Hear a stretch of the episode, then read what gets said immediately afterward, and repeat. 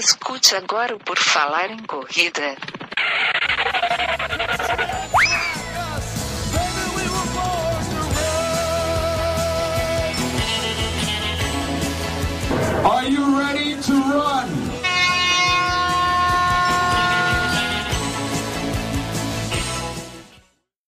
Estamos dando início agora a mais um podcast por falar em corrida. Essa vai ser a edição 214 que já está aí nos seus ouvidos, nas suas orelhas, no seu canal auditivo. Meu nome é Enio Augusto e comigo aqui temos também Guilherme Preto. Tudo bem, Guilherme? Tudo ótimo, Enio. Sempre tentando ser o mais rápido possível, como é o nosso convidado de hoje. Exatamente, vocês vão saber tudo sobre o nosso convidado. É o César Martins, um corredor amador tanto quanto rápido, que vai conversar aqui com a gente um pouquinho. Tudo bem, César? Obrigado por aceitar o nosso convite. Imagina, é um prazer estar aí conversando com vocês aqui hoje, Enio, Guilherme, e, bom, vamos lá. Muita gente que está escutando a gente agora, a maioria desse pessoal já conhece o nosso site lá, César, o porfalarencorrida.com, onde tem todas as nossas mídias, todas as formas de escutar e assistir o Por Falar em Corrida, vocês encontram no porfalarencorrida.com. Só que temos que lembrar que quem escuta pela iTunes tem que ir lá deixar o seu comentário e a sua avaliação para a gente continuar no top podcasts de recreação e esporte. E lá no Instagram a gente tem as nossas hashtags, a hashtag Por Falar em Corrida, eu escuto PFC, ou Pace Bosta, ou Guerreiros PFC. E quem usa a hashtag lá tem o nome lido aqui. Para a gente ser rápido hoje, como é o César nas suas maratonas, eu vou ler poucos nomes, eu vou ler o nome da Andressa, do Darlon, da Márcia Toiada, do José Brasiliano, do Gilberto Petroni, da Cofrinho de Quilômetros, Juliana Rocha 86 e o André Harold Neri. Essa galera aí utilizou a hashtag e se você utilizar, na próxima edição eu leio seu nome. N Augusto é contigo. Ó, oh, que maravilha! Só deixa eu lembrar antes que tem o padrim.com.br barra por falar em corrida, que você pode nos apoiar, o nosso projeto, e tem também a nossa lojinha no Facebook com vários produtos para você comprar lá.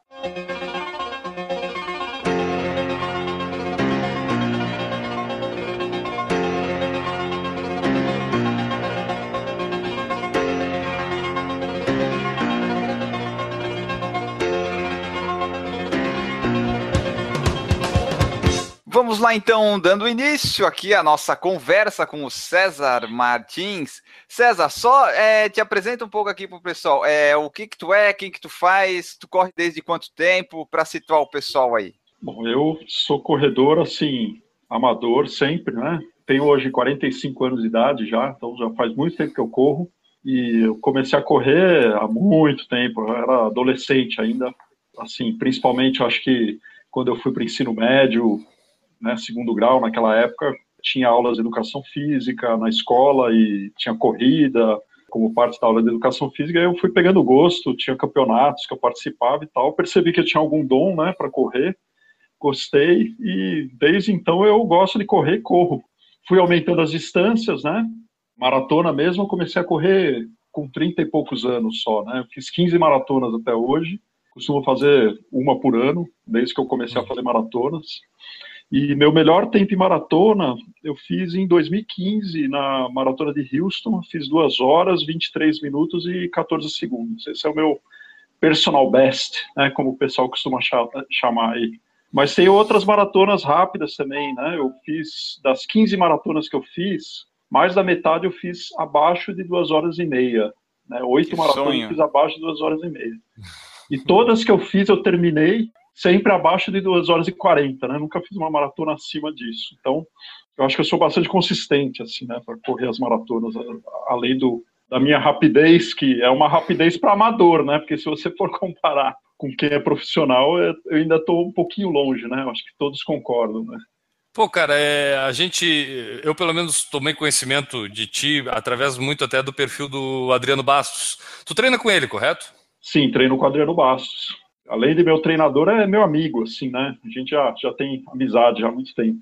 Pois é, até porque é um cara que tu consegue conversar durante o treino, porque os outros devem deixar para trás, né? Não deve dar para conversar com mais ninguém. Então sobra esses amigos, Adriano Bastos.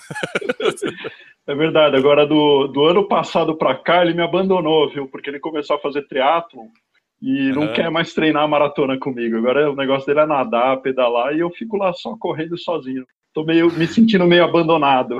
Explica um pouquinho pra gente, tu falou que tu corre há muito tempo, né, e que o teu personal best aqui em maratona, apesar de ter feito todas as 15 aí com ótimos tempos, foi em 2015 com 2,23.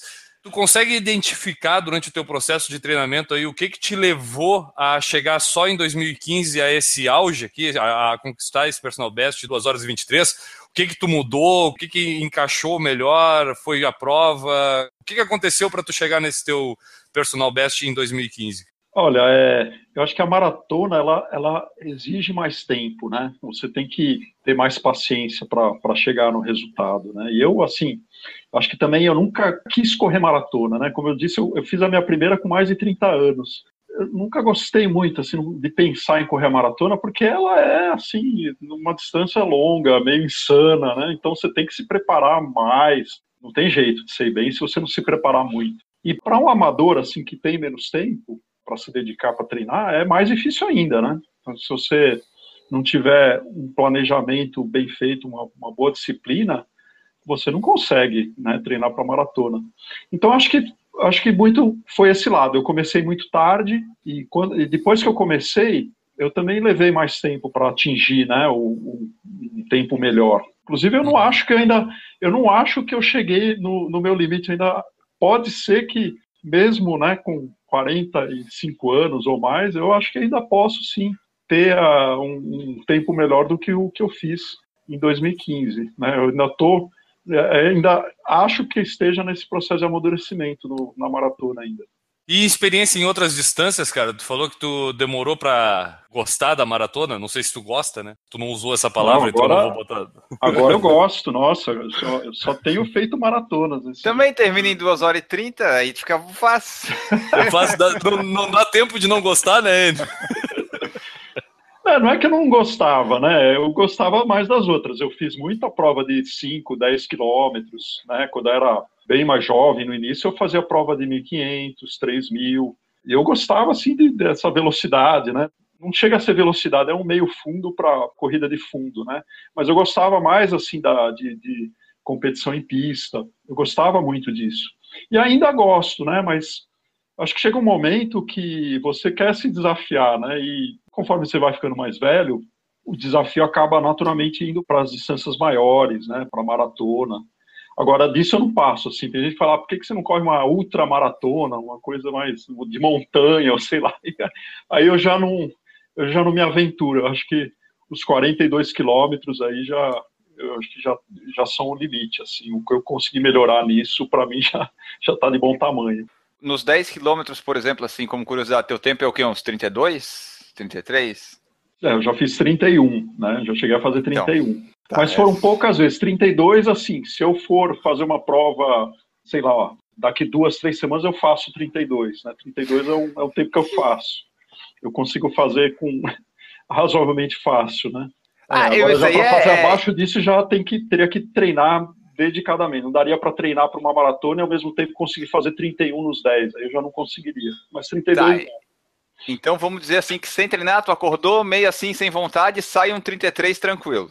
Nem tanto, mas pode ser. Assim. Precisa ter uma concentração, tal. Precisa... Mas assim, com treino, pouco treino, eu faço 33. Né? Eu tenho, consigo fazer isso. Inclusive na, nas maratonas que eu corri, eu chego a passar os 10 quilômetros da maratona com abaixo de 34 dependendo da, maratona, essa de Houston, por exemplo, que eu, que eu fiz meu personal best, eu, eu passei abaixo de 34 minutos, né? Eu passei na casa dos 33, os 10 quilômetros. Então é um tempo que está dentro da minha velocidade, né? Me diz uma coisa, César. Agora é a pergunta de quem realmente nunca vai ter essa chance de correr tão rápido assim, tão é, nesse, nessa velocidade. Mas com o tempo que tu está falando numa maratona, tu encontra bastante gente durante o caminho que é, até talvez profissional de elite e tudo, um cara que talvez tá para ganhar maratona, mas tá um pouco mais lento, já tá contigo ali, tá ali colado atrás. Tu já tá competindo com essa galera que é mesmo, vamos dizer, da elite do esporte, né? Tu deve cruzar com vários deles ao longo do percurso.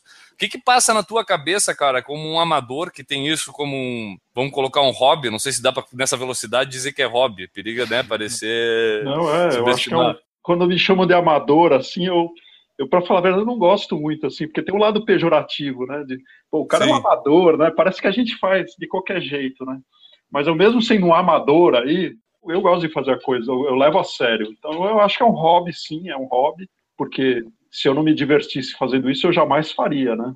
Então é um hobby, mas é um hobby levado a sério, eu levo a sério. Claro. Na verdade, a gente, quando adota um hobby, a gente, a gente acaba levando ele a sério porque aquilo nos satisfaz, né? A gente, leva, a gente gosta Exato. de levar o hobby a sério por causa que aquilo traz uma satisfação pra gente, é a recompensa Exatamente. da coisa. A gente se apaixona, né? Assim, a gente se apaixona tanto que a gente não aceita fazer mal feito, a gente quer Perfeito. fazer bem feito, né? Perfeito. Então a corrida é exatamente isso para mim. É um hobby, sim, mas eu, eu, eu, eu gosto de fazer bem feito, eu gosto de, de me preparar, de e é isso que você falou sobre chegar junto com. É, de com... ver a galera ali do, da elite te sentindo é. inserido dentro daquele pessoal que, porra, essa galera aqui é corre mesmo, sabe? Daqui a pouco tu, né, conhecia o Adriano Bastos, já sabia, não sei o que, pô, tô correndo aqui com o cara, treino junto. Como é que é na cabeça do César é, se, se vê nessa situação? É, o, o Adriano Bastos, por exemplo, ele na, na maratona, ele é um atleta que Agora ele parou de correr maratona, né? Mas ainda, uhum. ele ainda é um atleta que chega 10 minutos na minha frente. Então eu não vejo ele durante a corrida.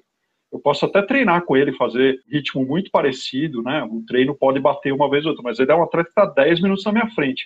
Se você pegar os africanos, né, que quenianos, etíopes que correm maratonas, esses caras estão 20, 20 minutos na minha frente. Então eu raramente vejo essas pessoas assim, né, do meu lado. Eu vejo quando o cara dá uma quebrada, diminui o ritmo, eu, eu acabo ultrapassando e tal. Mas, a elite feminina, é, geralmente, tu cruza com elas. Sim, é. Eu tô num nível assim que dá para competir com as melhores do feminino. Já teve maratonas. A maratona de Houston, que eu fiz o, as 2 horas e 23, eu quase que atrapalhei a chegada da primeira mulher. A gente largou tudo junto, né? E ela fez um tempo assim, tipo, uns três segundos a mais do que eu fiz, né? Eu quase que atrapalhei, assim, a hora que eu tava chegando ali, os caras começaram a, falar para eu ir pro lado, assim, porque ela tava passando ali. Mas eu cheguei antes dela, né? Eu cheguei antes dela e logo em seguida ela já chegou e tive tempo para desviar da fita, né? Para ela poder cortar a fita ali na chegada dela. Mas é por aí, né? Com as mulheres eu tô quase ali, dá para competir de igual para igual, quase. E em determinadas maratonas, salvo eu esteja no enganado. No Brasil dava pode... para ganhar algumas, não?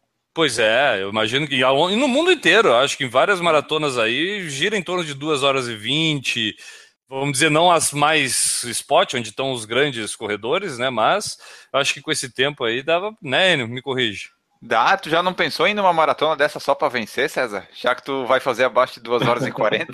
não, já, já, claro. É, as maratonas... Já ganhou alguma? Não, eu cheguei, o ano passado eu cheguei em quarto lugar na City Marathon de São Paulo. Esse ano agora, né, no final de julho, eu cheguei em oitavo. Foi mais disputado, eu fiz um tempo melhor do que o ano passado e tive uma colocação pior. Assim, essas maratonas têm uma premiação maior, é mais difícil, né? Tem algumas maratonas do Brasil que tem uma premiação mais baixa.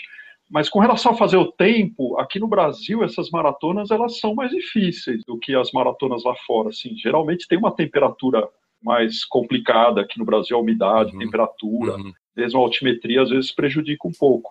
Então, assim, aqui no Brasil é, é mais difícil fazer tempo bom, mesmo em Porto Alegre, Florianópolis, né, essas maratonas que, que tem um clima mais frio, que são planas, você tem que dar um pouco de sorte, assim, para não fazer um clima muito difícil, né. Essa última que eu corri, fiz 2 horas e 28 na City Marathon. É um tempo que talvez até desse para ganhar uma, alguma maratona menor aqui no Brasil. Como é que é uma semana normal tua de treinos? O que que tu roda? Que tipo de treino tu costuma fazer? Que tipo de treino tu gosta? Bom, eu sigo o treino do, do, da equipe do Adriano Bastos, né? E basicamente eu faço de terça e quinta, né? Duas vezes por semana eu faço os treinos intervalados, né? Que são aqueles treinos que a gente faz na pista. Fazemos um tiro é. de um quilômetro para quanto? Então, se, por exemplo, se eu faço tiros de, de um quilômetro, quando eu estou treinando para maratona, geralmente faz 10 tiros de, de um quilômetro para 3 e 12, 3 e 11, por aí. Né? Isso quando eu estou chegando assim num, num, num condicionamento bom para maratona. Esse tipo de treino eu faço duas vezes por semana. De segunda, quarta e sexta eu faço mais rodagem regenerativa, né? Quando quando é treino para maratona, eu, eu faço umas rodagens mais longas, às vezes passa de uma hora. E no sábado eu faço treino longo. O teu ritmo leve de trote assim é quanto? ah, trote é trote, né? A gente nem marca tempo. Mas uma rodagem leve, eu raramente faço acima de 4 minutos. Assim. Eu faço umas rodagens a base de 4 minutos por quilômetro. Esse é, esse é o leve. Cara, que legal. Mas tem que ser, gente, assim, não, eu não tô querendo falar isso para me gabar, né? Mas não, é, sim, claro, sim, tem é. que ser, né? Para você ter um tá- ritmo mais tá rápido. é É... Quem tá com inveja sou eu, a culpa não é tua, a culpa é minha. Se o teu ritmo normal é 3,30, sei lá, 3,15, não faz sentido tu correr a 6, né? Senão tu vai sentir, é capaz de sentir até mais dor correndo a 6 do que a 4, ou 4 e pouquinho. é, exato, é isso que você falou, né? Dá na mesma. Assim, se eu correr a 4,30 por quilômetro ou correr a 4, eu vou sentir, eu vou ter o mesmo desgaste, né? Então, Até mais. Até mais de repente até mais, né? Porque você vai ficar mais tempo correndo, né? Quando tu encaixa a mecânica da corrida, a tua mecânica da corrida naturalmente dá um pace baixo, na verdade isso está sendo leve, tu não está fazendo esforço, não está exigindo, quer dizer, não está tendo um desgaste desnecessário de musculatura, de, de energia. Quando tu força a ter que ir mais devagar, tu está até freando, né? E esse freio pode até prejudicar bem mais, né? Você sabe que isso daí é uma coisa importante, assim, né? Para as pessoas que estão ouvindo, que treinam para maratona, para provas longas em geral, a gente tem impressão assim, sei lá, as pessoas que podem estar ouvindo falam assim, ah, mas ele corre uma rodagem leve abaixo de 4 por quilômetro. Mas eu sinto que é leve, né? E é assim que a gente tem que fazer. Então não importa o, a Sim. velocidade que você está, o que importa é o seu nível de esforço. Então a gente tem que é, aumentar a velocidade naturalmente. Não é uma, você não tem que aumentar a velocidade fazendo mais força, né? Se você fizer isso, você está errando no treino. Não é assim. Você tem que aumentar a sua velocidade naturalmente, ajustando a mecânica do seu corpo. Às vezes você perdendo peso, ficando mais leve, isso vai ajudar. Fazer os tiros vai te criar uma, uma mecânica de corrida melhor. né? Então é, é basicamente é isso. Não é você sair fazendo força para tentar fazer uma, uma velocidade maior. Não, ao contrário. Você tem que fazer menos força e sentir que, que a coisa está fluindo melhor. Fazendo uma analogia com o carro, né? Se tu vai vai participar de uma corrida com carro, onde a corrida é uma corrida de endurance, né? De resistência, que é o que é uma maratona, apesar de ter gente que faz a duas horas, mas não deixa de ser uma corrida de resistência. né? Esse cara tem que ter muita resistência para aguentar duas horas naquele ritmo. É errado a pessoa querer aumentar a potência do motor. Isso não vai fazer tu correr durante mais tempo, aumentar a potência do motor. O que tem que aumentar é a autonomia. Né? E a autonomia aumenta, aumentando o tanque e aumentando o quanto esse carro consome né, durante a corrida. Então, quanto menos tu consumir aquele mesmo tanque, tu vai conseguir ir mais longe. E é essa conta que tem que ser feita para nós, né? Para quem pratica esse esporte de longa distância. É diferente para quem vai fazer 100 metros rasos. Aí tu tem que aumentar realmente a potência do motor. Né? Tipo, a autonomia não faz tanta diferença. É Perfeito. É, é exatamente isso. Você tem que aprender a, a engatar as marchas mais altas. marcha né? certa. Sair da segunda e para a terceira, da terceira para a quarta, né? Ou seja, você tem que. Manter o giro do motor que não vai desgastar o motor e vai te dar uma autonomia maior. Olha que analogia linda que a gente fez aqui, hein? Bom, Gostei, viu, do exemplo que você deu. Muito bom. Ô, Perfeito. aí, por aí. ó. É, e assim, tem gente que faz é, a corrida com o propósito assim de, por exemplo, perder peso. E aí a pessoa ela sai para correr, para perder caloria, ela não tem que se preocupar com isso, né? Ela tem que ela tem que gastar energia. Agora, se você vai correr para performance, você tem que aprender a correr para economizar energia, não para gastar.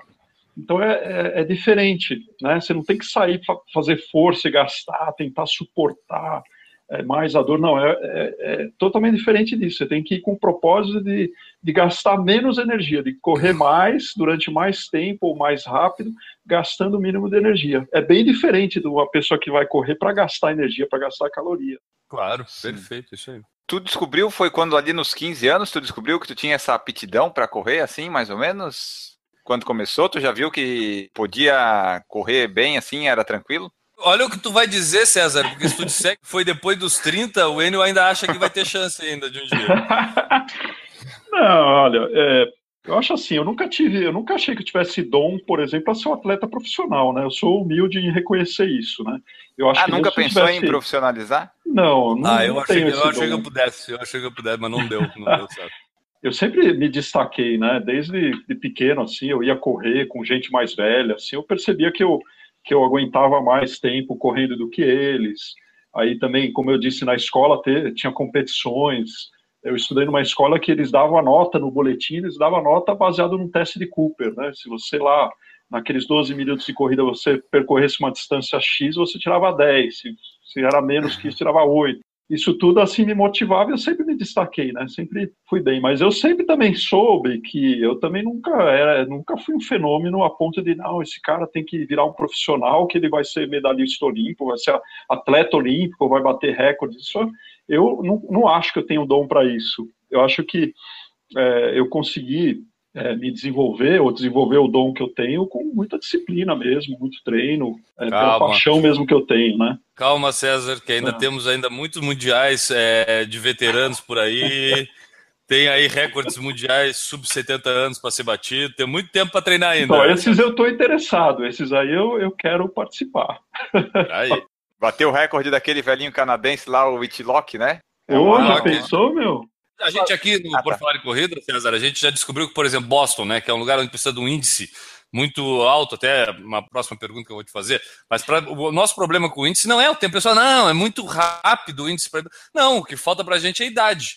Quando a gente tiver 70 anos, fazer em 4 horas, tá tranquilo. Não, não sei, né, também. Vamos ver se, é, se vai dar certo essa teoria lá é, adiante. Vocês falam isso agora, que vocês são jovens, viu? Quero ver a hora que vocês tiverem a idade, se vocês vão sentir pois essa é. facilidade de fazer o tempo que vocês fazem hoje. Porque é, já não somos tão né? jovens assim, já não tá indo bem também. Tá é, a tá gente parte uma premissa que talvez não seja verdadeira aos 70 anos. É, não, é. Eu assim, ó, isso, vocês abriram até, deram uma abertura para falar. É, é dificílimo você correr com esse desafio da idade, né? Eu tô com 45 anos, eu com certeza sinto isso já, né?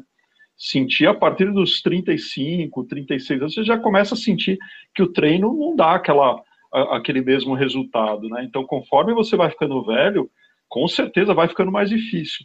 E eu vejo assim esses esses velhinhos aí, né, que vocês estão falando com 70 anos ou menos, 60, 50, não é todo mundo que consegue não manter uma performance para, por exemplo, ter o índice para ir lá para Boston, não, não é fácil não. A idade ela, ela é um adversário bastante difícil ali na corrida, né? Então acho que a gente tem que tem que dar valor para essas pessoas que com essa idade ainda conseguem correr e correr bem, correr com performance. É impressionante isso. Ô César, a gente tava falando aqui de índice de Boston, cara. Tu sobra tempo pro índice de Boston, mesmo com o corte, se os caras deram um corte de 20 minutos, acho que ainda dá para tu entrar. Como é que é a tua ambição, cara, com provas desse tipo, assim, que o tempo conta para entrar? Isso às vezes até mexe um pouco com o ego, cara, mas no teu caso, como é que funciona? A minha sobra para Boston é de uma hora. Assim, o índice. eu chutei 20 minutos, velho. É, o, índice, o, índice, deles para 45 anos é de 3 horas e 25. Eu tenho 2 horas e 25. Então é uma hora mesmo, exatamente isso. Então, a verdade é eles lá... é que tem que ter índice para tu, tu ir lá. Ver se vale a pena, se não vale. Você sabe que lá em Boston, lá em Boston, para mim, aquela corrida é sensacional, porque a, a organização de Boston, eles prestigiam muito o veterano. É, inclusive lá com esse tempo que eu tenho, eles me deixam largar lá na elite, né? Porque tem uma premiação em dinheiro para atletas acima de 40 anos, né? Então lá eu largo, né? A primeira vez que eu fui para lá, na segunda eu não consegui, eu estava com um tempo de entrada de 2 horas e 29, né? Que foi o tempo desse ano agora. E aí eu não consegui largar na elite, fiquei muito pertinho de largar na elite, mas o ano passado, quando eu fui com tempo de entrada de 2:23, eu larguei na elite. E assim, ele é incrível. Você vai no ônibus separado, você vê, você tá lá aquecendo do lado dos, Viu a dos caras que, que vão ganhar a maratona. É incrível. Isso é uma experiência assim que, minha nossa, dá vontade de voltar para lá todo ano para ter essa mesma experiência. Super emocionante. Isso é parte da recompensa por todo o teu esforço, né, César? Ter essa sensação, sentir isso, né? Se sentir que, pô, eu tô aqui, mas não tô aqui porque me deram um sorteio da Coca-Cola e eu ganhei uma passagem para andar junto com esses caras aqui. Eu tô aqui porque eu corri, me esforcei e treinei. É parte do teu reconhecimento. Esse é um prêmio para ti também, né? Ah, com certeza. Nossa, e como é, né? É muito bom isso, né? Você ter o reconhecimento. Aliás, essa maratona de Boston é assim: todo mundo que está lá, você vê na, estampado ali no rosto das pessoas, né? Que elas estão lá orgulhosas de estarem fazendo essa maratona. E você vê que 90 e 97, 98% das pessoas que dão a largada, que saem na largada, elas chegam, elas terminam a maratona. Então, todo mundo lá é muito orgulhoso, tem esse sentimento agora que você falou, né, de, de recompensa por, tá, por ter sido selecionado e poder participar daquela maratona. E é assim mesmo, acho que, acho que todo mundo tem, né, isso. Uma curiosidade, tu consegue ver no rosto da pessoa que é aquela pessoa que pagou para a agência para ir, que não foi pelo tempo? Dá para ver no rosto dela? ela é uma pessoa meio intrusa na festa em Boston? Olha, eu não sei, é, aí, aí não sei. Não tá lá perto do teu nível, né? Não, tu, não vê, tu não vê na cara, Enio, tu vê no, tu vê no tênis. O, o tênis tá mais limpo, ele não tá tão sujo o tênis. Eu, não, eu, não, eu acho que essas pessoas, claro, né, existem, né, essas pessoas, mas eu acho que é o mínimo, viu? É, são muito, é muito poucas. Pouco, Sim, é. Eu até entendo por que, que eles fazem isso, né? Eles têm que ter uma parceria com, com empresas de turismo, né, que levem gente para lá. Então eles assim, é legítimo, né, que eles, que eles tenham isso, claro. que eles abram algumas vagas para essas pessoas. Eu, para falar a verdade, eu, eu acho que o que tem de pior nessa, nessa maratona de Boston, eu acho que é justamente esse negócio do índice, né, porque tanta gente quer ir para lá e fica atrás desse índice e não consegue, é uma maratona assim, que todo mundo deveria ter o direito, a oportunidade de correr. É uma pena isso, né, eu acho que esse é um ponto até meio negativo dessa maratona. O ideal seria que todos que quisessem pudessem correr, assim como é em Nova é. York ou em outras maratonas. Eu já acho que essa é a verdadeira graça da maratona. Porque às vezes quem não consegue o índice, na verdade, ela vai servir de motivo para quem conseguiu ir se sentir orgulhoso de ter ido. Tem o revés da coisa. Aquele negócio, a gente precisa de alguém para servir de exemplo de alguma coisa, né? E quem não consegue ir por causa que não atinge o índice serve de exemplo de que, pô, ó, eu me esforcei mais do que esse aqui. Uhum. Faz parte do universo isso, né? Fazer o quê? Aí eu acho que tem um, um, ponto assim que é o negócio do ser amador, né? Eu acho que o amador, a gente está aqui falando sobre mim, né? Mas a verdade é assim que o amador, a gente não tem que admirar o amador pelo dom, né? Pelo dom dele, de, que nem ah, o César, ele é um cara que tem o dom de fazer tempos baixos, tal. Claro, tem a parte da disciplina também, mas, mas além da disciplina, você tem que ter o dom, né? Para você poder ser um cara mais rápido a ponto de e conseguir uma classificação lá para a Maratona de Boston, por exemplo. Então, você tem que ter algum dom, né? Não basta a disciplina. Eu acho que o amador, a gente tem que admirar o amador não por esse dom, acho que é mais pela disciplina, pela força de vontade. A gente vê aí, vocês mesmos Perfeito. já entrevistaram gente que parou de fumar. Correndo, uhum. ou que emagreceu, que se curou de doenças, de depressão. Acho que essas coisas são tão ou mais admiráveis do que o fato da pessoa ter um dom, principalmente em amadores, né? Pessoas que correm por paixão, por gosto. Né? Então, nesse ponto assim que eu acho que esse negócio de ficar disputando quem é o melhor, quem corre mais rápido, é, tudo é legal, é bacana. Mas para o amador não é isso que a gente tem que admirar, né? A gente tem que admirar mesmo é a força de vontade, aquilo que depende da força de vontade dele, não do dom que ele já nasceu com aquela habilidade. Essa é, é uma das, das graças do nosso esporte, de que a gente sempre fala, a gente escuta a maioria das pessoas que praticam a corrida falar de que o, o, desafio é contra os seus próprios limites, né? Tipo, é, é a desafio. Então, às vezes, para o Guilherme correr abaixo de 4,50, talvez seja mais superação do que para o César correr a 2,20. Né? Tipo, a, o nível de dedicação para esse atleta amador chegar a um tempo não significa o quanto, né? O tempo não vai significar o quanto de esforço ele teve ou não teve. Não é diretamente ligado. É exatamente isso. isso. que eu falei, né? Eu acho que não é o dom né, é. que a pessoa tem. Eu acho que o dom a gente admira no profissional, né? Aquele cara que é profissional, a gente, nossa, esse cara nasceu assim com uma habilidade incrível, tem o dom e tal. Claro que mesmo o profissional precisa da disciplina para aprimorar o dom. Mas no caso do amador, não. A gente vê coisas incríveis, assim, de, de gente que, né, que teve resultados excepcionais, assim, não é por causa do tempo que ele fez, mas por causa da dedicação que ele conseguiu ter. A gente vê gente, por exemplo, que fala que não tem tempo para fazer exercício, né, que fica arrumando uma desculpa, ah, mas eu isso, eu aquilo, eu tenho esse problema. Tenho... E tem gente que não dá desculpa nenhuma, vai lá e faz. Sobre e a gente isso. se inspira nessas pessoas, né? Uma pergunta que a gente tem aqui, que a gente colocou no grupo do WhatsApp que ia falar contigo, que perguntaram assim, ó, que a gente quer saber como é que tu faz para encaixar os treinos na rotina e também para saber, a Renata lá no nosso grupo perguntou, queria saber no que, que tu trabalhava e qual horário de trabalho, quantas horas tu dormia, como é que tu conciliava isso e qual dica tu dá para os amadores meros mortais? Se ele corre nessa velocidade toda, Enio, sobra tempo para ele no dia. Ruim é pra gente. É, tem isso também, né? Conta aí como é que é a rotina e como é que tu encaixa essas coisas aí. Não, a minha rotina muda de ano para ano, né? Mas assim, por exemplo, eu vou falar da, da de agora, né? Desse ano, por exemplo.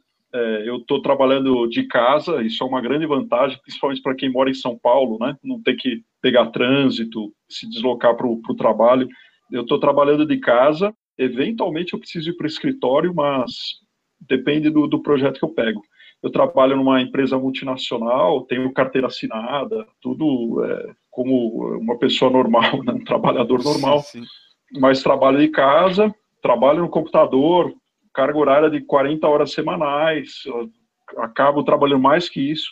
É uma, um trabalho até, de certa forma, um pouco estressante. A corrida até me ajuda a dar uma, né, me ajuda a harmonizar um pouco a minha vida. Então, o horário que eu tenho feito, oficialmente, eu começo a trabalhar às 11 da manhã e termino entre 8 e 9 da noite. Então, assim, esse tempo mais cedo, eu consigo treinar, né? Geralmente eu, eu não consigo sair tão cedo para treinar porque ainda preciso cuidar da minha filha, preciso deixar ela na, na escola. Mas, assim, depois disso eu, eu consigo treinar. Eu tenho umas duas, às vezes, assim, três horas por dia livres, né, que eu consigo treinar. E eu só consigo treinar um período por dia também, não consigo treinar dois períodos, é um período por dia. Mas dá, a gente sempre arruma. Eu já tive é, épocas que eu trabalhava em Campinas, que fica a uma hora de, de carro de São Paulo, eu ia, dirigia para lá, voltava, fazia o meu treino à noite, dava um jeito, a gente concilia, eu converso com a minha esposa aqui, a gente dá um jeito aqui de cuidar do filho, esse horário você cuida, outro horário eu cuido é assim, né? O tempo a gente arruma, né? Sempre que você uhum. quer fazer uma coisa que você gosta, você dá um jeito de encaixar na, na, sua rotina. Mesmo que a sua rotina mude com o tempo, a minha rotina muda muito frequentemente, eu vou, eu vou encaixando e vou arranjando umas duas horas por dia para treinar. A maratona, ela exige um pouco mais, né? Os treinos acabam sendo um pouco mais longos. Então, tem dias, por exemplo, os dias que eu faço os treinos de tiros, eu preciso ter umas três horas, assim, entre sair de casa, ir até o local, fazer o aquecimento, fazer os tiros, né? Depois voltar a tomar um banho e começar a trabalhar. Preciso ter umas três horas. Mas a uhum. gente consegue isso. Né? A gente consegue dar tempo de dormir, dar tempo de descansar, de fazer, de se divertir, de assistir TV, de passear com a família, dá tempo de fazer tudo isso, contanto que você consiga arrumar uma, uma disciplina. Eu durmo oito, sete, oito horas por noite, Aí, tranquilamente. Dá pra fazer Pode ser que uma noite ou outra eu não consigo dormir, eu fico trabalhando até uma da manhã, por exemplo, no outro dia tem que acordar, você não consegue. Mas assim, depois você recupera, né? Eventualmente tem imprevistos e isso acontece com qualquer um. E local de treino, César? Uma coisa que eu particularmente tenho percebido assim, é que às vezes muito é, a gente, no Brasil em geral, a gente não tem muitos espaços legais para a prática da corrida, né? Eu mesmo enfrento aqui um problema, me mudei recentemente, fui para um lugar aqui que é horrível de correr, então eu estou tendo que até pegar carro daqui a pouco para ir treinar. Como é que é para ti essa questão? Quais são os locais de treino? Se tu procura variar local de treino, a gente via muito que tu treinava em pista, junto com o Adriano, até a gente acompanhava pelo Instagram. Como é que são teus locais de treino? É, isso é importantíssimo, né? Eu já tive assim grandes dificuldades com isso de achar um local adequado para correr, principalmente quando o seu período de corrida é à noite. Aí você tem parques que fecham às seis da, às seis da tarde, né? Como é que você vai treinar? Não consegue. Então eu tive muita dificuldade, justamente por causa do, do local de treino. Às vezes, por exemplo, você vai treinar de manhã, depois você quer ir para o trabalho, não tem lugar para você tomar banho naquele local. Uhum. Como é que você faz, né? Eu lembro assim uma época que eu tomava banho no chuveiro gelado no inverno só para poder treinar e depois ir de manhã tomado para o trabalho. Mas atualmente, assim, eu sou um sortudo, né? Porque eu moro do lado do, muito perto, a um quilômetro do estádio do Morumbi, que é onde eu sou sócio do clube, então eu uso a pista do clube para treinar. Eu, eu, pego a minha moto e cinco minutos eu estou lá, treino, ah, volto para casa e pronto. Então, esse problema está resolvido. E Legal. nos dias que eu faço rodagem, tem locais perto de casa, tem uma praça aqui próxima que chama Vinícius de Moraes, que é uma praça que você corre tranquilamente, tem um parque um pouco mais distante, mas não tanto, que é o Alfredo Volpe, Bosque do Murumbi também costumam fazer umas rodagens lá. Então eu estou bem servido assim de, de local para treinar, né? Nesse período da minha vida, né? Pode ser que o ano que vem mude, eu vou trabalhar em outro lugar e aí muda tudo, não, a gente nunca sabe. Uma dúvida aqui que me ocorreu, quando tu escolhe prova, tu te preocupa muito com o relevo, com tudo, ou tu escolhe a prova e te prepara para ela? Eu acho que a gente escolhe a prova assim mais pelo calendário, né? Por exemplo, maratona, você tem que correr. Esse ano aqui eu vou correr três maratonas. Primeira vez na minha vida que eu vou correr três. Né? Eu pretendo correr a maratona de Curitiba. E já corri duas. Eu corri a de Boston e corri a City Marathon né, no final de julho. Uhum. Eu vou correr a terceira em Curitiba.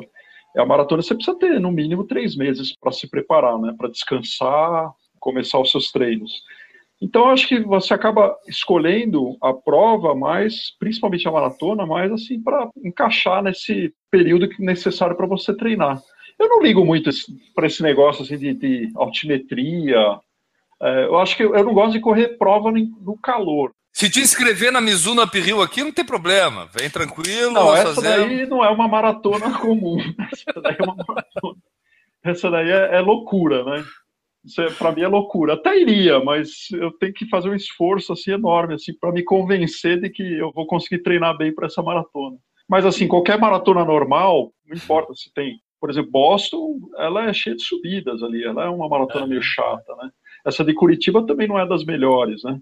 Mas isso eu não ligo. É, eu acho que eu penso mais assim, uma maratona onde, onde eu possa ser bem tratado, né? Ter um local ali para fazer a minha largada, ter os pontos de hidratação. Mas para a prova, tu, mas para prova, tu olha a estratégia ou não? Vou para a prova. Eu digo estratégia, por exemplo, ah, pô, em determinado ponto daquela corrida eu vou ter mais subida do que no outro, então ali eu posso acelerar, não posso. Tu estuda a prova antes de fazer ela?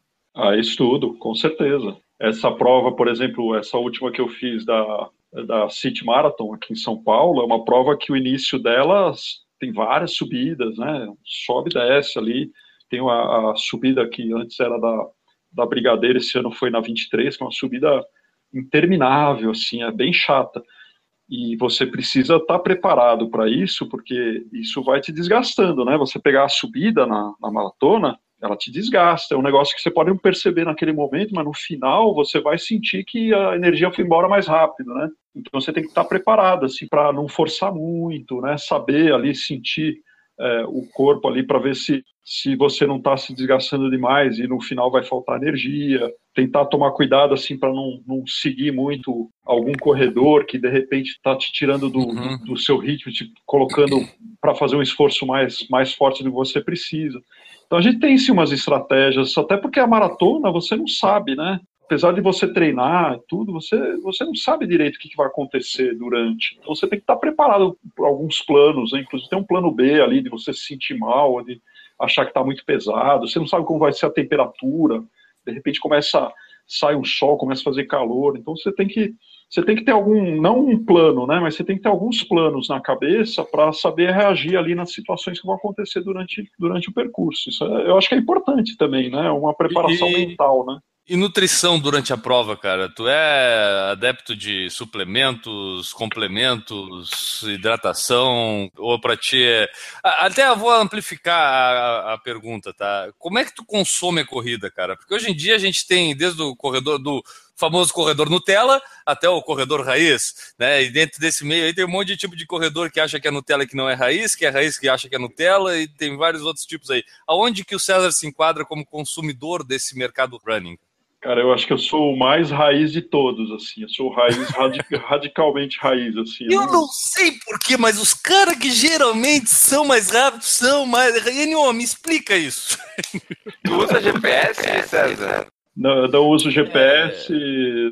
Tem vezes que eu saio para rodar sem cronômetro, assim, que é para não me atrapalhar com, com ritmo. Eu acho assim que a gente tem que ser mais perceptivo assim com o que a gente sente, né, durante a corrida, com a sensação de esforço. É isso que durante o treino a gente precisa aprender, né, sobre sensação de esforço.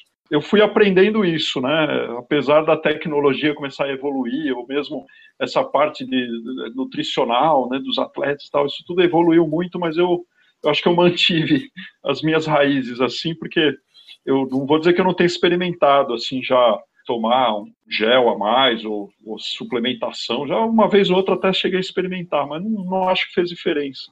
Eu acho que o que acaba fazendo diferença mesmo é você aprender assim, a, a perceber né, o seu corpo. E às vezes essas coisas, assim, muita tecnologia me atrapalha nesse ponto, né? Eu usando muita tecnologia, eu acabo me distraindo e não prestando atenção naquilo que eu acho que é mais importante, que é, que é sobre é o corpo mesmo, o que o corpo está sentindo. Não só durante o exercício, mas até durante a recuperação, de um dia para outro, né? Como é que você se sentiu? Você fez um treino, no, no, dia seguinte você vai saber se o treino do dia anterior foi forte ou não. Faz um treino, por exemplo, de tiros num dia e exagera demais, no outro dia você vai rodar, você sente que está mais quebrado e tal. Aí você fala, poxa, da próxima vez eu não vou fazer o tiro tão forte. Essas coisas que você tem que ir percebendo para ir melhorando, né? Para ir treinando melhor.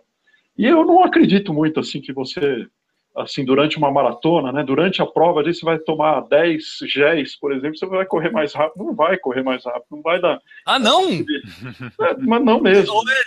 Temos que avisar um pessoal aí, então. Tem, tem um pessoal tem. aí que, tá, que não foi bem avisado ele, que 10 géis não vai fazer o cara correr mais rápido. Dá só uma caganeira maior e olha lá. É verdade, é, pô, isso é verdade.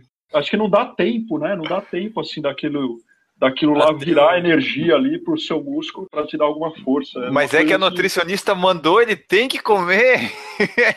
Bom, então não sei. Então, é, quero, é tá, que pode, a né? nutricionista tá certa. Respeita a nutricionista. Pronto, esquece o que eu falei. A gente já tentou dizer, ah, mas não vai adiantar, tu vai usar isso aí daqui a 15 minutos, não vai ter entrado no sangue. Não, mas a not- daí tudo bem, a gente, né?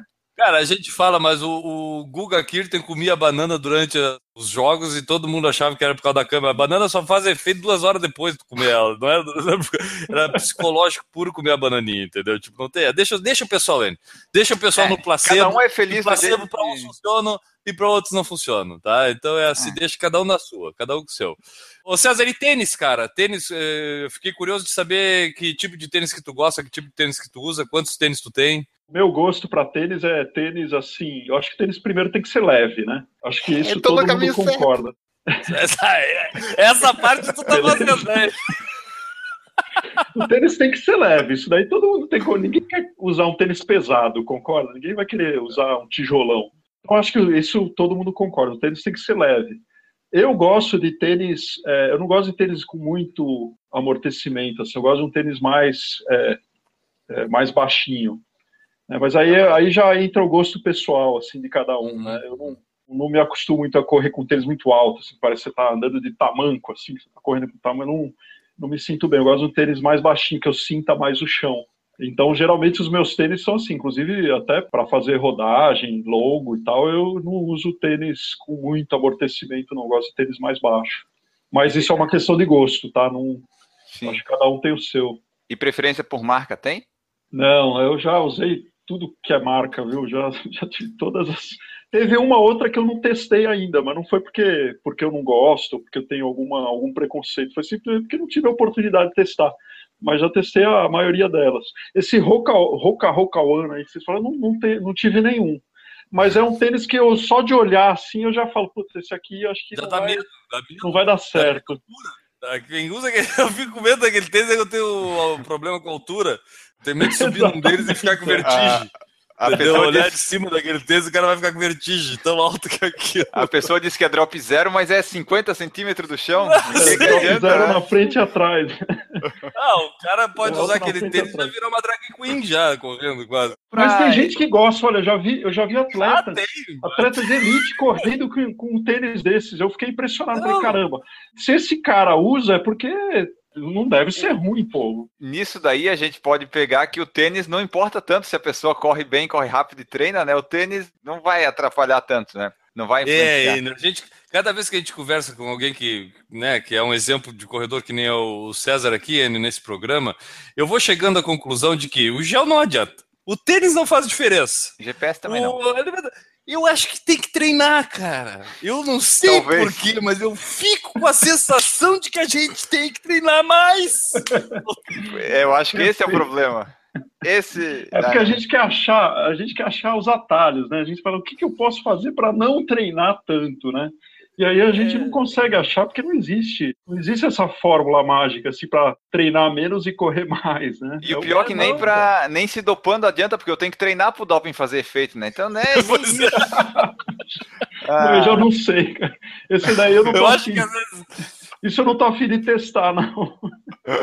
eu acho que o cara às vezes pega aquela, aquela capsulazinha de BCA, assim, ele toma, ele diz, agora eu tenho que correr, né? Agora eu tô, tô tomando até BCA, se eu não correr, então o troço... Aí, Enio, é essa mecânica. É. Mas, Enio, chegando à conclusão, a gente já conversou com muita gente aí, o Berisbin, o César que nós estamos falando aqui, falo com um monte de gente aí que corre bem pra caramba, e todo mundo é assim, ó, não, não me importa o tênis, não, não me importa a alimentação, não, ah, mas eu treino há três horas por dia, eu dedico aqui na corrida, eu acho que é aí, Enio, é aí, não adianta, aquelas 15 minutos por dia que eu dedico na corrida não vai dar certo.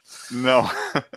Ô César, só pra gente ter uma ideia, qual que é o número de tênis que tu calça, tua altura e peso? Eu Tu calculo. vai mandar o quê? Uma armadura pra ele? Não, eu quero ver porque eu quero ver se o biotipo tá do corredor. Vão comprar Ele o mesmo número que o meu, tá? Você não tá insinuando que as pessoas têm que comprar o mesmo número que o meu para correr igual a mim, né? Não, Não, é eu quero ver se tu tem Não, dificuldade pra comprar o tênis ou não. Não, eu não tenho. Eu calço 43. Geralmente é fácil de encontrar, né? Eu tenho 1,78m e eu peso 68, 69 quilos, por aí. Só para saber mais ou menos como é que tem que ser a média para. Né? Não, existe, existe uma coisa, eu já comentei aqui, mas tem um livro que até esses dias eu encontrei ele aqui nessas minhas mudanças aqui, que é o do Jack Daniels não o do whisky, né? O do cara é treinador de Treinador. corrida. É, e o primeiro capítulo do livro, cara, ele fala de uma coisa que parece meio óbvia, mas muitas vezes a gente se esquece de analisar dentro disso tudo que a gente está falando, que é uma coisa que ele chama no livro de habilidade inerente. O que, é habilidade inerente, cara? É o que a gente pode chamar de genética, né? De biotipo, de propensão à, à realização de um determinado esporte.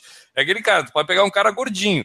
Ah, esse cara não vai ser corredor. Não, mas bota ele para jogar futebol americano, ver se ele não vai se dar bem. Entendeu? Então, cada pessoa tem uma habilidade inerente relativa a um determinado esporte. O César, dentro desse biotipo, dessa habilidade inerente dele, ele tem uma habilidade inerente para a corrida. Não tem como negar isso. Só que isso também não, não pode ser adotado como regra. Eu vi uma campeã de Ironman aqui em Florianópolis, que tu olhava ela correndo, cara, a perna dela na corrida ia 90 graus pro lado, que assim, se tu analisasse aquilo como mecânica de corrida, tu dizia, não, essa guria não tem jeito de chegar em lugar nenhum correndo.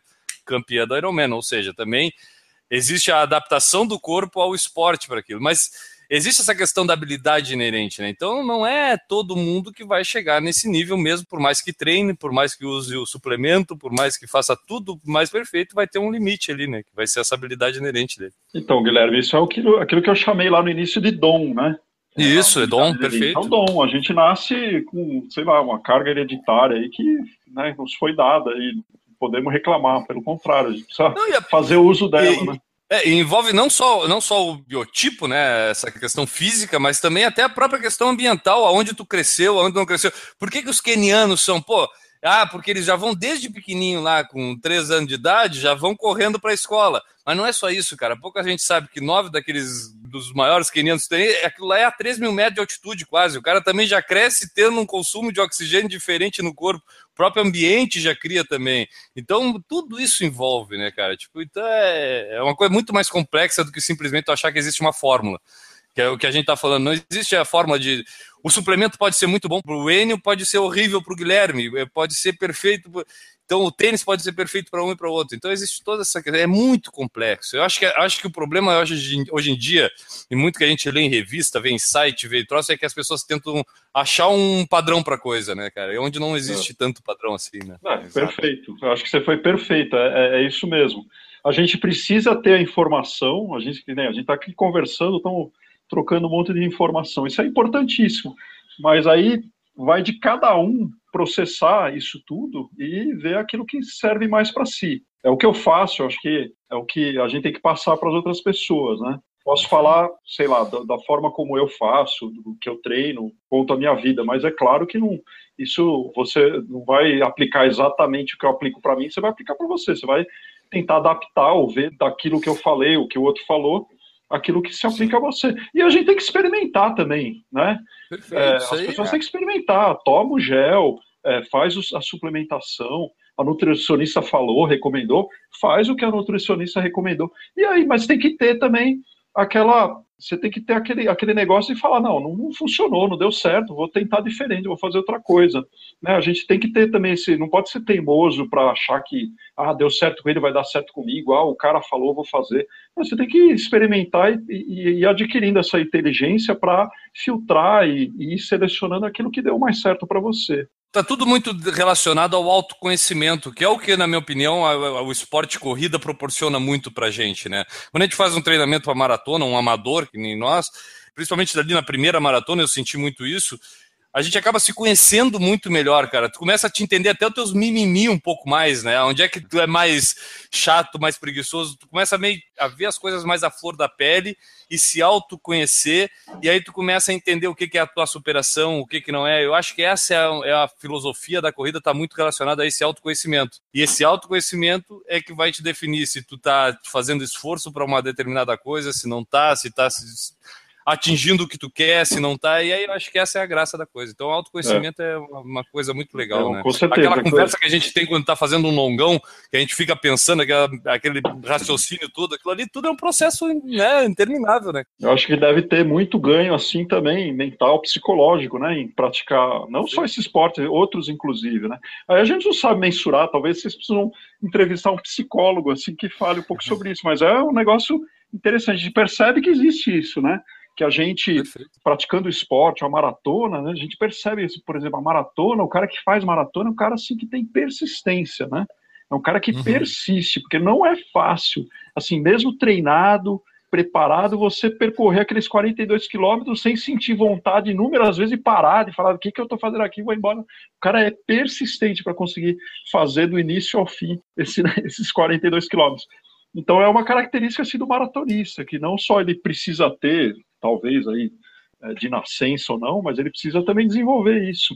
E praticando, ele, ele, ele vai desenvolvendo isso, não só para o esporte, mas até para outras coisas que ele, que ele faz na vida. Então tem esse, tem esse lado psicológico. Certamente a gente tem muitos ganhos aí com Tá. isso daí também, né? O Thiago Souza, ele perguntou se tu faz algum tipo de fortalecimento, e aí eu já emendo perguntando se tu já teve alguma lesão, ou como é que é a tua vida com as lesões correndo nesse ritmo um pouco mais rápido. Eu já tive, é, já tive lesões, mas nunca tive nenhuma grave, assim. Tive lesões que eu curei, sei lá, no máximo, em- na pior delas, em algumas semanas eu curei. O negócio da lesão, assim, você percebe, né, quando, quando você vai se lesionar. Então, você tem que saber, assim, quando parar, né? Você tem que é, saber quando, quando você tem que descansar, porque o seu corpo pediu, né? Ao invés de ficar tomando remédio para ficar mascarando, né, o, o- o negócio, né, o sintoma.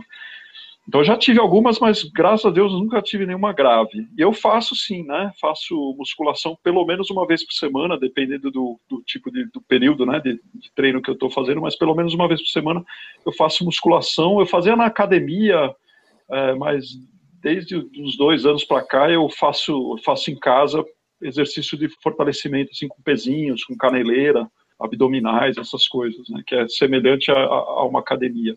Mas coisa bem simples, bem básica, né? Nada de hipertrofia. A Ana Luísa Galhume, que é a nossa madrinha, perguntou assim, ó. O que, que tu pensa nas horas de dificuldade, quando sente dor, ou quando talvez faz uma prova que não tá muito legal, na hora que precisa de um gás na velocidade por qualquer motivo, qual que é a motivação que tu usa? Olha, é, é- é legal essa pergunta, viu? Porque quando você vai começar a prova, parte da preparação mental dessa prova, principalmente uma maratona, né? Você sabe ali que você vai ter a certeza que em algum momento, ou em vários momentos da prova, você vai sentir dificuldade, sim. Seu corpo, sua cabeça vai falar, para, para, não vai mais, chega. E você pode entrar num colapso, assim, né, nesse, nesse momento, se você não tiver uma força mental. Então, antes da maratona, você tem que pensar mesmo, você já tem que estar preparado para, nesses momentos, ter um conjunto ali de pensamentos para você se apoiar neles e deixar passar aquela ansiedade ou aquele, aquela vontade de parar, né? A cabeça jogando contra ali para não deixar você seguir em frente. Assim, eu não tenho uma coisa só que eu penso, acho que depende da época, da, da maratona que eu estou fazendo. Eu penso geralmente nos treinos que eu fiz, na dedicação que eu tive, no, no, no esforço todo para estar ali naquele momento e penso em coisas mais tranquilas, talvez, né? Coisas assim de que não, não tá tão difícil assim, tá fácil, é, o corpo consegue, alguma coisa desse tipo. Mas isso é muito importante. É muito importante essa preparação mental para você conseguir terminar uma maratona. Última curiosidade aqui do Bruno Luiz, a tua quilometragem semanal, como tu corre sem GPS, tu não tem ideia, né? Não, eu tenho, é, eu corro Tem? sem GPS, mas eu sei quanto eu corro, né? A humanidade começou a medir as coisas depois da invenção do GPS. 2010, Antes disso, ninguém media nada pro Enio. As coisas eram meio assim. O sistema ah, métrico só 300 existiu depois. Exato, exato. A gente sabe é, quanto corre, inclusive isso está programado na planilha, né? Mesmo Aham. quando eu vou sem cronômetro, eu sei que se eu sair daqui e até ali, dá tantas voltas na praça, mais tantas voltas, eu sei quanto que eu percorri. Assim, quando eu chego no, em média, assim, nas últimas 10 semanas antes da maratona, em média eu passo dos 100 quilômetros, uns 110 por semana, uns 110 por semana. Mas assim, nas semanas que o volume está mais alto, eu, eu chego a passar de 120, às vezes 130 quilômetros na mesma semana.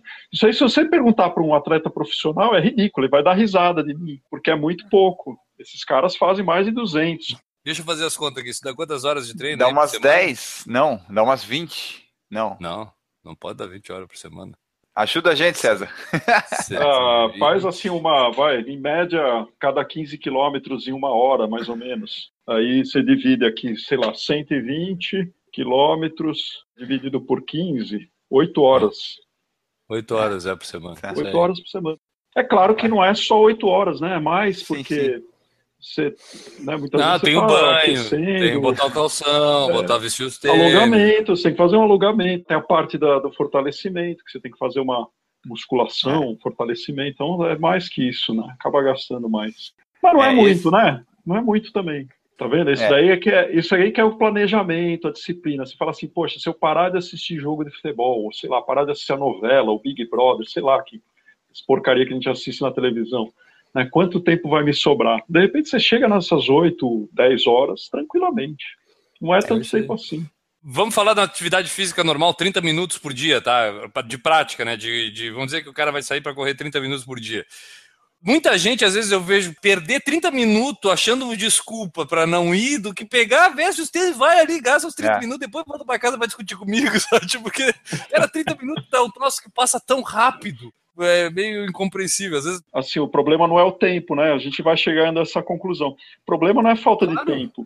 O problema é a disposição mesmo. Você tem que arrumar disposição para é para ter esse tempo. É o querer, a força de vontade. Tudo acaba acaba convergindo na força de vontade, que é a disciplina, né? Você tem que ter essa o tempo, você não gasta tanto tempo assim. Você consegue economizar esse tempo para ter sobrando durante a semana Uhum. e fazer seu treino. Isso não é o problema. O problema é a disposição mesmo. E para terminar, tu tem algum dia de folga na tua planilha? Domingo ou Tem, sábado? tem aos, aos domingos. Domingo eu não, Ah, domingo eu, não, é- eu, eu descanso.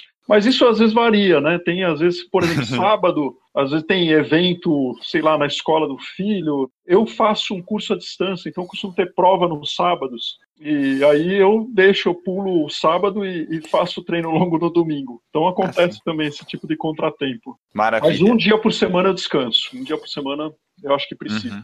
Eu, um dia por semana eu treino. É por isso, Guilherme, é por isso. Não, mas a partir da manhã, depois da nossa, nossa conversa de hoje, a partir da manhã tudo vai mudar, certo? Tudo, já mudou. Ah. Eu vou terminar isso aqui, eu já tô até, daqui, ó, tô até com a camiseta já pronta aqui, ó. Tenho tiro de 201 km, eu vou fazer tudo para 3,30. 3 vendo? horas e Isso aí. 30. É, isso. Gostei. Vou tentar, né? Vamos ver. César, é, basicamente era tudo isso que a gente queria te perguntar. O pessoal que quer te encontrar nas redes sociais, internet, tu tá em algum lugar assim, Facebook, Instagram? Como é que faz para te achar? Facebook. Vai no Facebook, pede lá, me manda um messenger, sei lá, pedido de amizade ali. Mas eu, assim, eu, eu uso o meu tempo mais para treinar, tá? Então não sou tão ativo assim lá no Facebook. É. Aliás, o Enio me, me chamou lá para fazer essa entrevista, mas eu levei um dia, dois para responder que eu não tinha visto. Então, tá treinando, já, né? já Tá- estou pedindo desculpa já antecipadamente. Assim, Que se eu isso, demorar, se eu demorar para responder é porque eu tô treinando. Claro, Faz claro. bem.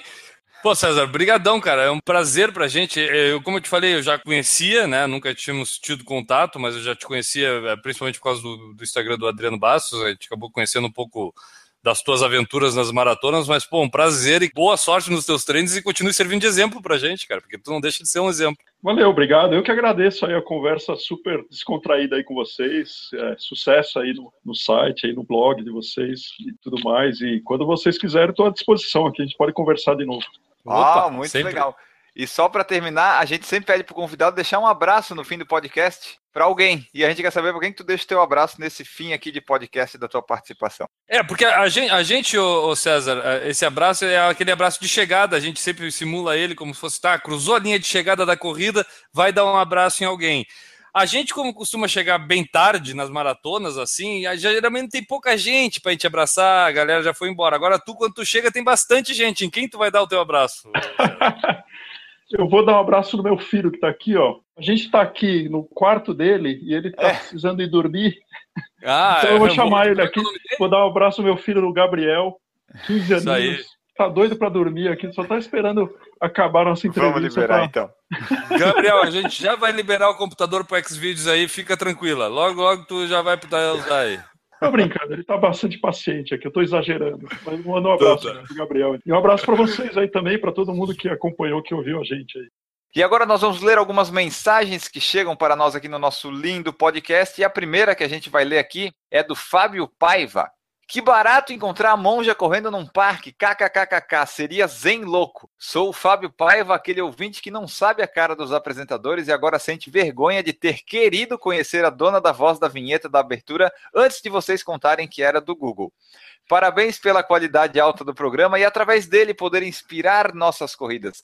Vocês já repararam que o Guilherme solta uns 86 agente durante o programa? Eu reparei. Será que tem o toque não sabia? Abraços pro Enio e pro agente 86. Cara, a gente agradece a participação dele, porque para a gente é muito gratificante ter ouvintes que reparam se a gente fala para a gente ou a gente, e que a gente está aí sempre tentando estimular o pessoal a continuar correndo. É, Mas eu acho ainda... que essa história de eu falar muito a gente, a gente tem que começar a pensar mais quando fala. Eu acho que a gente tem que pensar mais e de repente colocar de novo aquela promoção da pessoa acertar quantos agentes a gente falou no programa, que daí ela vai ganhar um carro. Isso aí. Aquela promoção continua, eu só vou relembrar a promoção aqui. A promoção é. Se você pegar desde a edição 1, a promoção é, ela é eterna, é vitalícia até alguém ganhar ela. A pessoa que pegar desde a primeira edição do Por Falar em Corrida e contar quantas vezes o N falou exatamente e mandar para a gente a quantidade exata, vai ganhar. Hoje está sendo dado um Volvo para quem acertar esse número de exatamente que o N falou ao longo de toda a vida útil do Por Falar em Corrida. Exatamente. Porque a gente tem a vida inútil, né? A gente teve duas vidas. Teve a vida útil e a vida inútil. Exatamente. Eu nem sei mais qual que é a vida que a gente está nesse momento. Ah, mas vamos lá. Esse é útil. Eu tô vendo a merda que nós Olá, amigos do PFC. Aqui é o Danilo Confessor, mais uma vez falando aqui de Brasília, depois de escutar podcast. escutei hoje o 209 com o Rodrigo Noé Mendes, o Foca na Corrida, e o 210 com a Monja Coin. Acabou que eu não consegui gravar é, separadamente porque eu estava num lugar barulhento na hora que eu acabei de escutar o primeiro. Gostei muito dos dois episódios, vou falar um pouquinho do primeiro, que onde vocês falaram um pouco sobre mídia, né? Uh, a gente que consome podcast, a gente já sabe a importância que é podcast, o quanto que é legal é, você se informar e, e, e, ter esse contato, que é um pouco intimista, né? Você escuta normalmente sozinho, foi algo que você discutiu durante o episódio também. Gostei muito da, do bate-papo, acho que o, Rodrigo pode contribuir com outras entrevistas no futuro também, falando de alguns assuntos mais específicos. Gostava muito do episódio do podcast dele, pena que ele não conseguiu manter. Mas aí, é, mais uma vez, parabéns aí para vocês, porque manter podcast foi visto aí como não é uma coisa muito fácil, né? Mas falando agora da, do 210 com a Monja Coin, eu tinha já assistido a gravação ao vivo lá no, no YouTube. Acabei, não, não vi ao vivo, né? Não teve como comentar na hora, mas eu vi depois. É, eu não queria ter visto, porque eu queria escutar primeiro no podcast, mas lá no grupo, no WhatsApp, ficou tanta gente comentando que eu não aguentei, eu tive que ir lá é, assistir também. Mas, assim, é, foi legal rever e legal também é, escutar é, o podcast agora, é, no formato podcast editado, e depois de ter escutado o podcast do Rodrigo, porque eu senti um pouco de casamento entre uma coisa e outra, né? É, você vê o, que a, lá a discussão sobre mídia social, como você se chega nas outras pessoas, a Monja ela tem uma facilidade muito grande de transmitir a, o conhecimento dela, né? É, já tinha assistido alguns vídeos dela no YouTube também, é, vídeos mais curtos, não vi o da palestra, vi só o trechozinho onde ela fala que ela tinha escutado o podcast, a falar o tema que foi discutido no podcast, né? Parabéns aí pelos dois episódios. Esse último episódio com a Monja Conha é um episódio bacana pra gente apresentar o podcast. Eu acho que, além dos episódios número 100, número 200, uh, ah, esse episódio é um episódio muito legal para mostrar para outras pessoas uh, o trabalho de vocês. Mais uma vez aí, parabéns, um abraço. Vamos para a próxima mensagem aqui. Ah, vou pegar aqui o da Aline Sulzbach, que se tornou nossa madrinha nesse programa de hoje, que falou assim no podcast da Monja, o PFC 210, que aliás é um dos mais baixados, recomendo vocês baixarem lá, caso ainda não tiverem escutado. Que podcast maravilhoso que pessoa bacana e especial de escutar. Estou escutando pela segunda vez e vale muito a pena. Parabéns pelo convite à Monja e pelo programa. Um abraço, Aline. Aline, eu queria dizer que não foi só tu que gostou do programa, muita gente gostou do programa, e uma das pessoas que mais gostou do programa foi o editor do programa, porque ele percebeu que a Monja fala tão bem que ele quase não teve que editar aquela edição, cara, porque foi é sensacional. Que pessoa maravilhosa, né, a Monja Cohen, né, N? Exatamente. A gente está até tentando ver se a gente consegue trazer ela para fazer um podcast com o Daniel do Oliveira. Estamos em contato. Quem sabe em breve aí no seu feed vai aparecer um podcast de novo com a nossa querida Monja Coin. Boa noite, amigos do Por Falar em Corrida. Eu sou Vladimir Assis, aqui do Recife, conhecido como Capitão Assis, por ser oficial da Polícia Militar. Já acompanho vocês há um bom tempo, aprendi muita coisa, curti muito e decidi ser padrinho. Comecei devagarinho aí nos 5K, mas tenho certeza que vou subir para ajudar mais. Estou muito feliz por estar fazendo minha primeira participação já sou maratonista, voltei a correr há cerca de um ano. Em junho do ano passado, eu estava com 105 quilos, mandei algumas fotos no grupo. E hoje minha vida é outra. Não tenho mais refluxo, não tenho apneia do sono, recuperei o condicionamento físico, perdi 35 quilos, corri a São Silvestre, um sonho de infância. Corri os 21K em Fernando de Noronha e fiz minha primeira maratona em Porto Alegre esse ano, com um tempo de 3,44 e 20, sub 4 de cara e prometi a mim mesmo, se fizesse sub 4, trocaria de carro. Aí é outra história que depois eu conto o carro que peguei e botei a placa lá, 4200. Um abraço e seja feliz, corredor feliz. E o último comentário também foi lá no PFC 210, da Daniele Siriaco. Gente, meu sonho sempre foi correr. Quase consegui. Amei encontrar o blog de vocês através da Monja Sucesso. Tente outra vez, Daniele. Não desista. Vai, ainda você vai conseguir correr. Lembre-se que o Newton começou com 200 metros. Então, se você Exatamente. correr 201 metros, você já vai ter corrido mais que o Newton na sua primeira vez. Então, nunca desista. Corra. Nunca desista. Corra, não diga que a canção está perdida. É aquela coisa que o aquele cara lá cantava já há um tempão aí, o Ronaldo, né? É, é o Ronaldo da Copa lá que cantava. Era Ronaldo música... Nazário, Ronaldo Nazário, foi ele mesmo que cantou isso. Era a música da Copa dele. Então era isso, pessoal. Tente outra vez, né? Esse é o melô do artilheiro que perde o gol, né? Essas foram as mensagens de hoje, pessoal. Se você tem mensagem, pode mandar por áudio, pode mandar por texto. A gente vai ler aqui em algum momento da nossa vida. E agora nós vamos em frente. Temos o padrim.com.br barra por falar em corrida. Você pode aqui nos ajudar, ser nosso padrinho, ser nossa madrinha ajudar o podcast, ajudar o Por Falar em Corrida como um todo, como fazem a Cintia Aires, Eduardo Massuda, Eric Ito, Família Neri, Fernando Loner, Lorna da Silva, Luiz Fernando de Oliveira, Marcelo de Oliveira, Marcos Cruz, Natan Alcântara, Regis Chachamovic, Renata Mendes, Roberta Pereira, Thiago Souza e Washington Lins. Isso aqui está sempre de grátis para vocês. O site agora está fácil de ser acessado, está mais dinâmico. Vocês entrem lá, escutem o podcast, vejam o YouTube, vejam o Instagram. A gente está sempre tentando criar conteúdo novo. Talvez não seja relevante, mas é novo. E se é novo, pode ser que seja bom para você. E agora nós vamos embora, Guilherme. Para quem fica o seu abraço hoje? Eu vou deixar um abraço, Enio Augusto, para o Mofará.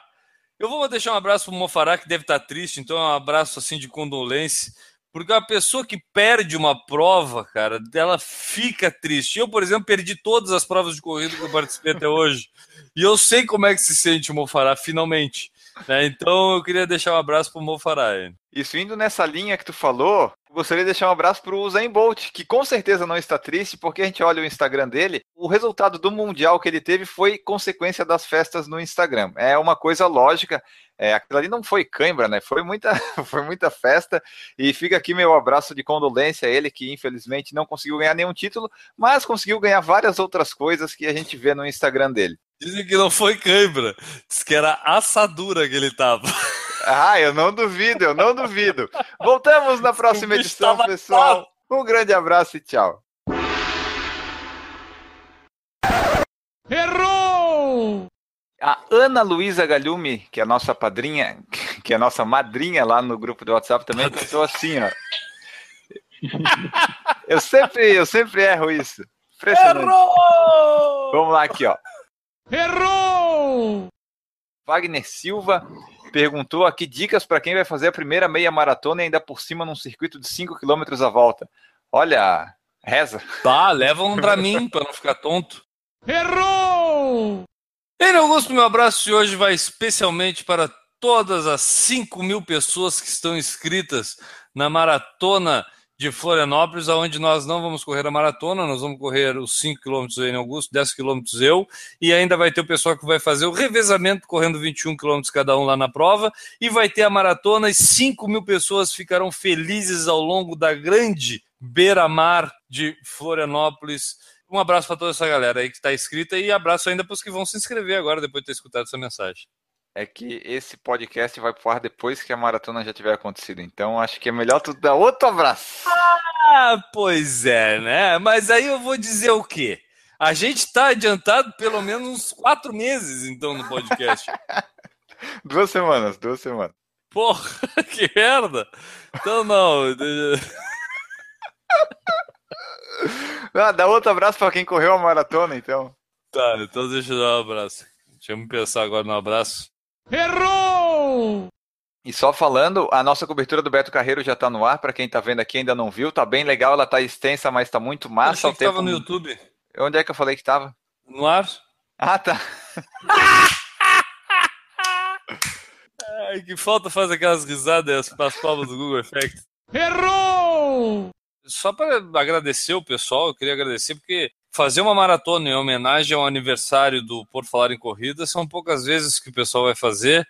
Eu queria agradecer essa homenagem da organização aí, fazendo essa homenagem a nós que vamos completarmos aí seis, cinco anos, não sei nem mais quantos anos, não, cinco anos. Cinco. É sexta temporada, quinto ano. É um troço muito doido, né? Porque a gente não completou cinco ainda, mas já tá na sexta temporada.